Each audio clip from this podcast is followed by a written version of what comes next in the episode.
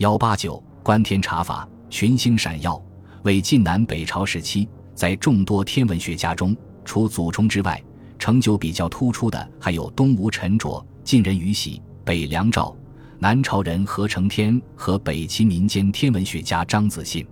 其他如姜吉、树溪、祖选、朝崇、钱乐之、王藩等人亦有可称道之成就，可谓群星闪耀，一时争辉。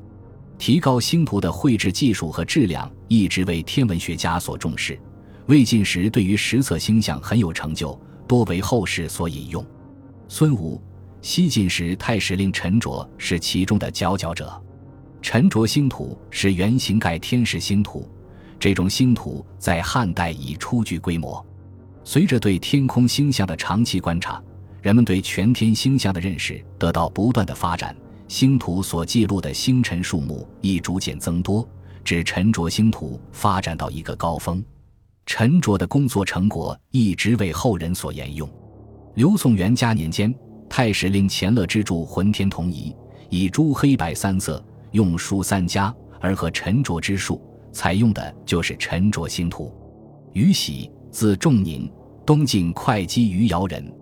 其家族成员对天文多有研究，祖祖和间相于耸曾传《穷天论》有一定的知名度。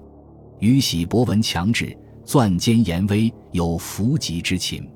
约在东晋成帝咸康年间，发现了岁差现象。所谓岁差，是指每年冬至太阳所在位置不是恒定不变的。于喜通过同一时节星辰出没时刻与古代记录的比较，发现恒星的出没比古代提前了。这说明二分点与二支点已向西移动。由此，他推断出太阳每年是运动一周天，并非就是冬至一周岁。由于冬至点西移，太阳从一年冬至到第二年冬至，并没有回到原来在恒星间的位置。他根据历史记录推算出太阳冬至点位置每五十年里向西移动一度，这个数字只是概略值，比现代天文学所知道的精密值约短了二十多年。查岁差是黄赤焦点在黄道上逆行的现象，和太阳运动没有直接关系。由于我国古代天文学用赤道坐标表示太阳的位置，因而冬至点也用二十八宿的相对位置来决定，这样。只要检查过去的记录，就能看出冬至点位置有系统的移动及岁差现象。所以，于喜不是从理论上推断岁差的出现，更不可能真正了解和解释岁差的成因。但是，作为我国天文学史上第一次对岁差规律的探索，于喜的发现是很可贵的，其意义重大，并对以后修正历法、提高推算精度有重要的作用。此外，于喜还发扬了古代的宣业说，传《安天论》，其中不乏卓越之见。何承天，东海滩人。刘宋时历官尚书左丞、衡阳内史，著作左郎、太子帅更令、领国子博士等职。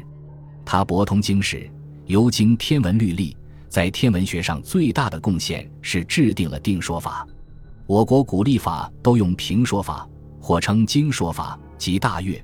小月轮流交换，有时接连两个大月，使每个平均朔望月为二十九点五三零六日。由于日月运动不均匀，所以用平说法就会发生历法与月相盈亏不一致的现象。何承天通过精确计算日月的实际位置，从它们的关系来定说日及月的大小，此所谓定说法。由于遭到当时保守大臣的反对，此法未能施行。但他得到进步天文学家的支持，对后世有较大影响。何承天还编撰了《元嘉历》，于刘宋元嘉二十一年正月颁行。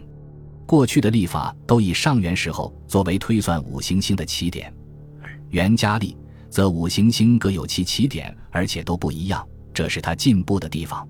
何承天在计算技术方面亦做出了一些改革，颇有功绩。我国古代技术。一以下的小数都用分数表示，而用分数表示实测数值时，未必能够正确表示出来，往往误差很大。和成天想出了一种全新的算法，叫做调日法。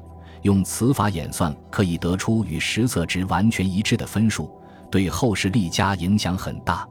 东晋南朝的天文历法颇多创造，而北朝大体沿袭汉魏旧法。北朝天文学家取得的成就集中表现在采用破章法和日行盈缩的发现。破章法是指改变历法中至闰月的方法。过去的历法以十九年为一章，一章中设七个闰月。北凉天文学家赵传《原始历》第一次打破旧闰法，改为六百年设置二百二十一个闰月，使回归年和朔望月之间的关系得到调整，从而缩小了朔望月长度之的误差。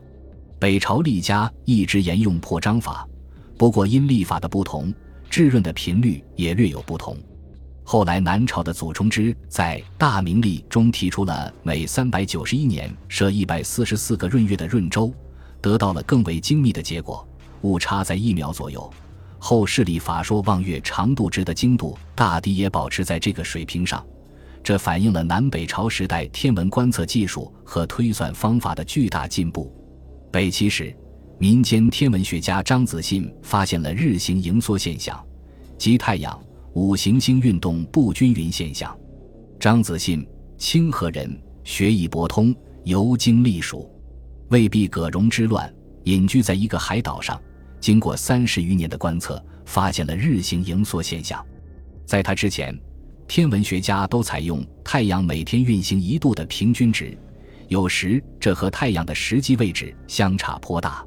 张子信指出，日月交道有表里迟速，五星见伏有感召向背。日行在春分后则迟，秋分后则速。虽然他对日行迟速的具体测定不十分正确，对这种天文现象的描述和解释还很幼稚，但却是我国古代关于太阳和五星式运动不均匀性的最早描述。他的这一发现，与东汉末月行中心差现象的发现。在我国天文学史上都具有划时代的意义，并对后世历法的改进产生了深远的影响。十载后，张昼玄、刘孝孙、刘超等依此差度，为定入交时分级五星定见定型，与天密会，皆古人所未得也。本集播放完毕，感谢您的收听，喜欢请订阅加关注，主页有更多精彩内容。